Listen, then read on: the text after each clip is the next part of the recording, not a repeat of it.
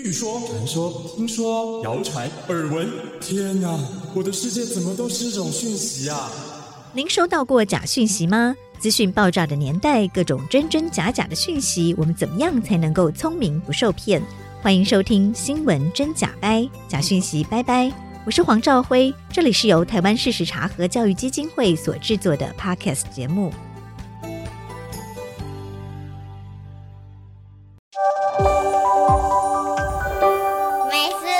地球吧，Hello，大家好，我是今天的主持人玉腾。今天为大家访问到的是台湾事实查核中心的国际事务主任惠安。惠安好，玉腾好，大家好。台湾刚选举完，查核中心忙翻了，对不对？超级忙，为什么？半夜充满了坐票的假讯息是吗？今年真的特别多，今年特别多，嗯，对。可是这些讯息都是新的吗？其实还蛮多，都是可能在四年前都有传过类似的东西，然后今年可能是。同样的旧影片又重传，或是有不同版本的东西来重传。好，那今天就请惠安来跟我们聊聊这个开票之夜有哪一些热传的影像哈。最多人叫我们好像是说投票箱里面有夹层藏票，对，没错，就是影片上看起来好像说投票箱里面有一个夹层，然后里面好像藏了很多票。那其实我们后来好不容易找到说这个开票所到底是在哪里，然后后来发现是在屏东的一个国小，那他们就找到当地的选务人员还原说到底现场是什么情况。那他们发现说，其实当时是因为有监票人员想要把那个票箱看清楚，那所以选务人员就把票箱稍微这样移动一下让他看。那在移动的过程中，可能他底部的一个夹板就动到。然后导致说后来他的票箱不正，大家投票的时候就变得有些票好像就是在那个底板之下，可是并不是因为他藏票的关系。哦，了解，也是有一点就是前因后果没有交代清楚就对了。对。那除了这个夹层藏票，还有一个很常见的，然后我看我们的后台收到很多是这个说喊名未画记，比方说喊一号，可是却是画二号的票，或是喊。某某候选人的名字可以去画到了另外一位候选人的影片也很多，那这个是怎么回事？是真的选务瑕疵吗？还是是说有人作票？对，这个也是很 tricky 的情况。就其实四年前我们那时候在呃总统大选也有类似的，然后今年一模一样的情况又在重传。那其实他实际的情况是说，通常在开票的时候，他同时会同时间开不同的票，例如说他同时在开总统的票，跟同时开区域立委啊，因为他影片里面就只有一个角度。所以你不知道他在喊总统的票，或是区域的票。所以就是可能这边我们收到的声音，他是在开总统票，可是他画面拍的是在拍区域立委或者是政党票的意思就对了。对，有可能。所以就是那个声音跟影片是搭不起来的，那也是一个去脉络化的一个状况。对，所以看影片的人他可能看不出来，可是如果你站在现场的话，就知道说其实是两回事，老只是说他收音收在一起这样子。那这次的很多这个热传影片，好像都说对于某一位候选人特别的不公平。然后甚至有说这个他原本有七十五万票，然后怎么突然变成三十五万票？那这个是不是一个很严重的作票啊？其实那时候我们在办公室的时候就在看开票，然后就看到说三立他们可能是因为大家也是工作人员很忙的关系，就不小心打错哦，打错字，打错字。对，然后过不久呢，他们的主播就主动说：“哦，我不好意思，我们刚误植，所以把数字呃票数打错了，那我们现在更改这样。”然后其实我们在看的当下，我们就想说，完了，这个一定会有人会传，就两张图其实就可以传到各个群组就对了。对，就有人就在传说啊，是不是作票？刚刚明明这么多票，那为什么现在又少了几十万票？哦、那其实，在当下主播都解释说是他们工作人员误植。对，你看，就是这个澄清真的很困难，澄清真的是大家容易听不到。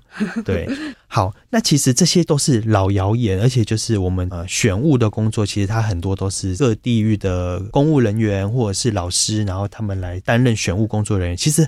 要做票很难，对不对？而且有那么多人在监票、看开票。惠安刚刚有说，这些谣言很多都是我们二零二零年或二零二二年之前的总统大选，或是我们的地方县市长首选都有去做查核过的谣言。为什么这些老谣言可以一传再传，然后都消失不见？嗯，我觉得主要的原因就是，其实大家都在选举前都会特别焦虑跟紧张，哦，会想要支持想支持的候选人，然后担心他输。那这个时候，在这种比较焦虑紧张的时候，可能有时候你网络上看到一些东西，就会比较容易被影响。我觉得这是最主要的原因。那当然，大家都希望说有一个公正的选举。那有些人他可能在流传的时候，他也只是希望提醒大家要注意这件事情，他并不是真的有恶意。可是这样子的情况就会导致这样的讯息很大量的流传，就是可能有些是选物瑕疵，然后选物瑕疵被放大之后，就容易让大家怀疑我们这个民主的投票制度。那我另外有看到有一个情况，这次的这个所谓的作票假讯息，很多都是用短影音的方式，而且很多都是来自于 TikTok 平台。那关于这类的这种短影音的媒体试读啊、媒体素养，会还有什么可以建议我们吗？就当我们收到一个只有十秒、二十秒的影片的时候，我们要怎么去做查证呢？那要怎么去做判读呢？嗯。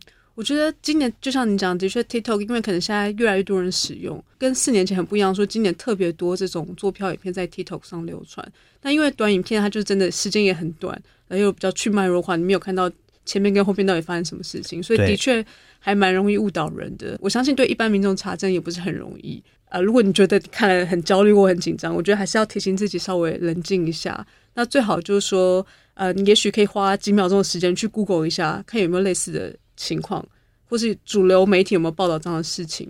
然后，也许也可以上台湾视察的网站，或是跟呃台湾视察的聊天机器人分享这个讯息。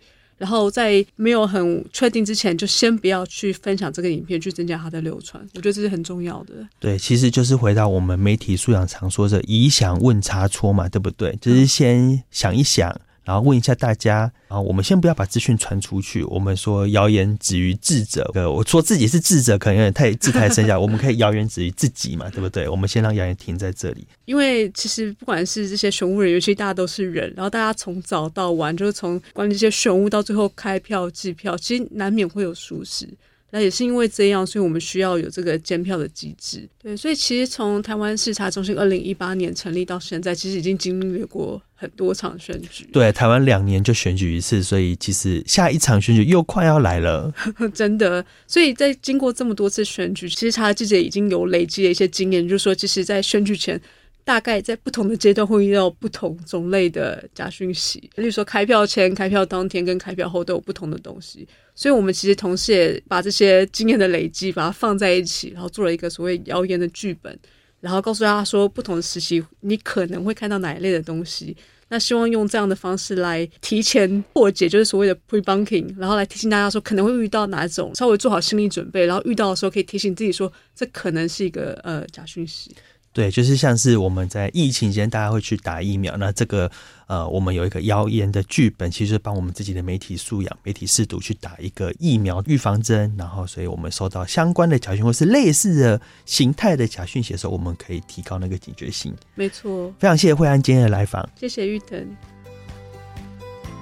谢谢收听《新闻真假掰》，这里是由台湾事实查核教育基金会所制作的 Podcast 节目。我们将陆续邀请各行各业的朋友来畅谈媒体议题，陪您一起增强对假讯息的抵抗力，让我们都能和假讯息说拜拜。欢迎您订阅留言，告诉我们您的意见和观点。如果您喜欢这个节目，别忘了给五星好评，也帮我们多多分享哦。